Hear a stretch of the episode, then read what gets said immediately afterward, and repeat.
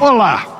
Há 35 anos, ele deixou a carreira bem-sucedida de publicitário em São Paulo para fundar, ao lado do irmão médico, uma ONG que leva saúde e promove a comunicação entre comunidades indígenas e ribeirinhas da Amazônia. Depois da criação de uma rede de rádio, TV e jornais comunitários, a implantação de barcos de atendimento médico, oficinas de saúde, nutrição, preservação dos recursos naturais, o projeto Saúde e Alegria rompeu os limites da floresta amazônica e hoje participa de discussões globais sobre modelos de desenvolvimento da região. Caetano Scanavino é quem mostra a cara para o Brasil a partir de agora.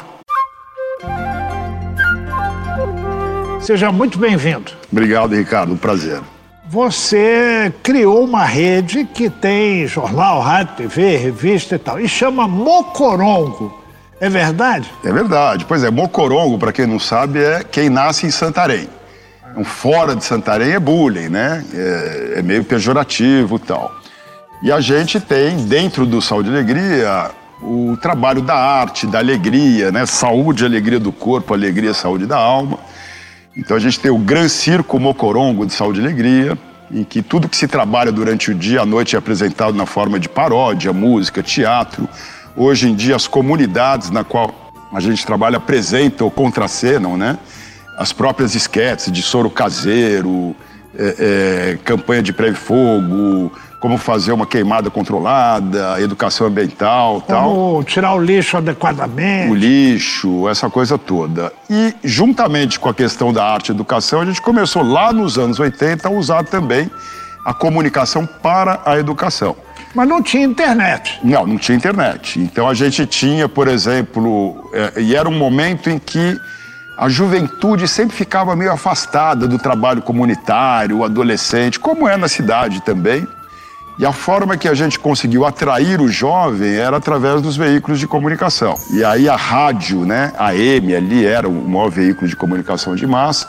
Então vamos convidar eles a produzir um programa de rádio comunitário junto. Mas não tinha tecnologia nenhuma. Como é que vocês faziam o jornal para imprimir, então, a, a rádio para transmitir? Era mimeógrafo. A mimeógrafo é a verdadeira printer amazônica. E a gente treinando eles como repórteres rurais, você inverte o processo. Eles passam a entrevistar o mais antigo da comunidade, coloca no jornal a receita para fazer um remédio caseiro. Então eles passaram a ser o, o que renegava a cultura local, passaram a ser o, os eh, registradores, disseminadores daquela cultura através do jornal. Os programas de rádio comunitária era rádio viva mesmo, você tinha lá fita cassete, aquela coisa, com corneta, né? Punha corneta e alô, alô. Rádio Mocoronga, um ecológico na Amazônia. Cada comunidade era uma sucursal rural da rede. E aí, uma lá era sucursal Japim, a rádio ficava numa árvore que era cheia de japim, que era um pássaro, né? E, e aí a gente começou a montar um, um, um sistema né, de comunicação com rádio, com jornal e com vídeo na época. levava aquelas câmeras e a gente fazia um programa que chamava Mexe com Tudo, que mexe com tudo. Então, três dias de trabalho na comunidade. O primeiro dia eles roteirizavam, o segundo a gente gravava. E no final, a gente só ia embora depois de exibir o programa feito lá mesmo, editado, às vezes com câmera, VHS mesmo no dedo.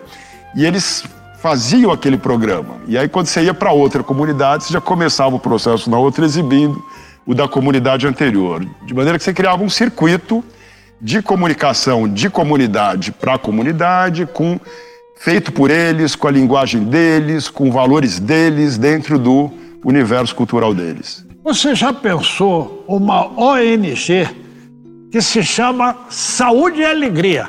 Quer dizer, ninguém pode querer nada melhor, né? Saúde e alegria. E ela acabou crescendo a partir desse trabalho de comunicação. Isso é uma coisa rara. Como é que os indígenas receberam isso? É, em especial, essa parcela da população. Então, assim, trabalhar a comunicação né, era, antes de tudo, também uma forma de poder é, levar esse veículo, mas não a gente fazer por eles, né? Poder estar tá empoderando eles para poder usar essas ferramentas e poder emanar a voz da Amazônia por quem está lá, embaixo da floresta. Tinha a questão de fortalecer a cultura local, quando o jovem passa a documentar, registrar e disseminar essa cultura, elementos ali que estão se perdendo, né? É, tinha a questão de apoiar a, com a comunicação as campanhas educativas. Dentro do jornal você tinha a publicidade, leite materno, soro caseiro, né? eram os nossos patrocinadores. E tinha também a questão de poder estar tá fazendo a Amazônia ser contada por quem está lá. E naquela época, até hoje também, né, as pessoas, quando têm um, um imaginário de Amazônia, é como se fosse um verde de selva e selvagens. Né? É isso que as pessoas às vezes têm como noção de Amazônia como um território onde, onde não tem ninguém. E debaixo da floresta tem gente. Né? E é uma gente que é sabedora, ela tem uma cultura fantástica, tem uma a, a solidariedade fantástica. O que me prendeu lá, o que me fez ficar lá, não foram as belezas naturais do Rio Tapajós, foram as pessoas. Tem gente, tem gente debaixo da floresta na Resex, tem gente. Agora tem um aspecto interessante. Você aqui em São Paulo, publicitário, bem sucedido, ganhando muito dinheiro e numa atividade glamourosa. Como você administrou dentro de você essa mudança? Para mim, era o, é, esse tipo de coisa não tem preço. Né? É, é, é, e poder trabalhar, por exemplo, é, trazendo ali o, o, conhecimento que a gente tem técnico de produzir algum produto de mídia para eles, né? em vez de eu fazer, poder capacitar para eles mesmos fazerem, são coisas que o retorno não é material, não é salário, não é nada. E hoje você vê ali, na verdade, a Rede Mocoronga virou já um conjunto de coletivos audiovisuais. Eles produzem com celulares, eu já perdi até o controle ali de tudo Cresceu. que é produzido nas redes sociais. E a gente vê hoje o movimento indígena, o movimento dos povos tradicionais da Amazônia, cada vez mais presentes nas redes, se apropriando desses instrumentos de comunicação. E é um motivo de orgulho, né? É um motivo de orgulho quando você vê lideranças indígenas na COP, é, na televisão, é, enfim, ali contando sua história, contando sua realidade, contando ali suas propostas, né? E mostrando a sua cara. Mostrando a e sua cara. E ao mundo. O método que a gente fazia nos anos 80 é o mesmo de hoje. O que muda é a tecnologia. Então, como que você usa a tecnologia a seu serviço e não você ficar a serviço da tecnologia? Hoje, atualmente, em que áreas vocês atuam mais firmemente? Então, o Saúde e Alegria hoje, ele, ele segue sendo um projeto de apoio ao desenvolvimento integrado. Então, a gente tem área de saúde, área de escola, juventude, mulheres, é, artesanato, turismo de base comunitária, cultura, cultura, saneamento, é, o circo, né? O circo é um palco de cultura, de manifesto cultural. Saneamento básico, energia renovável, inclusão digital. A gente começou a implantar também telecentro de acesso à internet agroecologia, restauração florestal, sociobioeconomia. É um conjunto de atividades, né?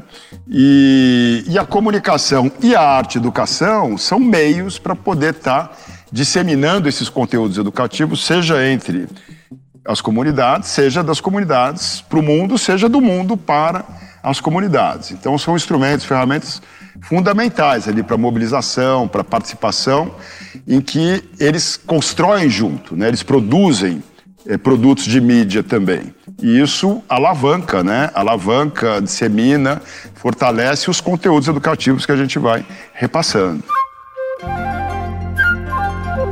Caetano, o desmatamento ele vem crescendo em ritmo galopante lá na região em especial e há anos. Né? A emergência climática ela é uma triste realidade hoje. E você participou da comissão executiva da Cúpula da Amazônia e participa também da coordenação do Observatório do Clima. Né? Que tipo de desenvolvimento precisa, deve, é necessário ser pensado lá para a região? É uma boa pergunta. Eu acho que a primeira coisa é a gente discutir que tipo de desenvolvimento a gente quer, né? Se é um desenvolvimento para todos ou só para alguns poucos, se é para o futuro ou é só para a geração atual e passada, né? Então, se a gente analisa o modelo de ocupação da Amazônia, é um modelo que está nos levando ao empobrecimento crescente. Então, assim, o mundo mudou e aí a gente ainda insiste em progresso na forma de desmatamento, na forma de pastagens de baixíssima produtividade, garimpos que despejam mercúrio nos rios. E aí fica muito essa falácia de ONG e meio ambiente ser contra o progresso. Não. O que a gente questiona é esse modelo de progresso. Então, por exemplo, estamos lá no Tapajós, a gente vê ali mais ou menos um despejo equivalente a 7 milhões de toneladas de sedimento de garimpo todo ano, o equivalente a uma Brumadinho caindo no Tapajós a cada 20 meses, 70 anos de exploração de ouro, e aí você vai ver uma cidade como Jacareacanga, por que, que então ela não está 100% asfaltada? Por que, que a população não tem acesso a 100% de saneamento? Você não tem internet de primeira? Né? Então, assim, aí, é, esse é o progresso. Quer dizer, para onde que está indo esse ouro? Então, assim, o que a gente vê é uma cultura do ilegalismo na Amazônia que precisa acabar. Quer dizer, a regra é o ilegal e a exceção é, é, é o legal. Se eu quero, por exemplo, ser madeireiro e fazer a coisa certa, como é que eu vou concorrer com o preço baixo da madeira ilegal, que não paga imposto, não paga direito trabalhista? Então, das duas, uma, ou eu desisto do negócio, deixo de gerar emprego, ou eu vou mudar de lado, vou fazer que nem os outros estão fazendo. Então, assim, isso aí que a gente precisaria discutir. Precisa dar esse passo atrás para combater essa cultura do ilegalismo, para a gente poder, quem quer fazer a coisa certa, e punindo quem vive de ilícito. Então, senão fica difícil falar em desenvolvimento sustentável, essa coisa toda. Caetano, eu sei que você traz com você sempre, e não abandona nunca, um objeto que lhe é caro e representa tudo isso que nós conversamos aqui. Essa mudança radical que você deu na sua vida e ao lado do seu irmão construiu e mantém essa obra tão fantástica, fazendo o bem, né, levando é, o que as pessoas precisam e merecem receber com dignidade, com qualidade, com eficiência, com respeito acima de tudo. Eu queria que você mostrasse o objeto e falasse dele. Eu trago aqui um, um talismã que é do meu pajé, Nato, Tupinambá. Lá o meu pajé lá de Alter do Chão, né? Ele, eu levo isso aqui porque isso aqui ele me deu que é para nos proteger porque a Amazônia também não é um, um, um trabalho fácil. Parece óbvio a gente falar de barco-hospital, saúde, meio ambiente, floresta em pé, um outro tipo de desenvolvimento, mas a gente sabe que. Tem riscos. Tem riscos e, e, e assim, você acaba também, pelo próprio trabalho, assim, alguns gostam, outros não gostam, principalmente quem vive de ilícitos, né? Então, isso aqui é uma proteção e, ao mesmo tempo, isso aqui simboliza um aprendizado que a Amazônia nos, nos trouxe. Eu costumo sempre falar: o futuro é ancestral, o futuro é amazônico, o futuro é indígena. E, e é, assim, quando eu olho para cá, né, é, é o símbolo, talvez, de todo esse conhecimento que talvez São Paulo precise mais da Amazônia do que a Amazônia de São Paulo. Então, obrigado aqui, com saúde e com alegria. O futuro é verde e tecnológico. É verde e tecnológico. E está pensando no bem das pessoas, acima de tudo, porque se não for assim, não vai ter futuro. Né? Esse foi o aprendizado que essa população indígena tradicional da Amazônia nos deu. Né? Algo que é solidariedade, é vida, não é só sobreviver. Respeito.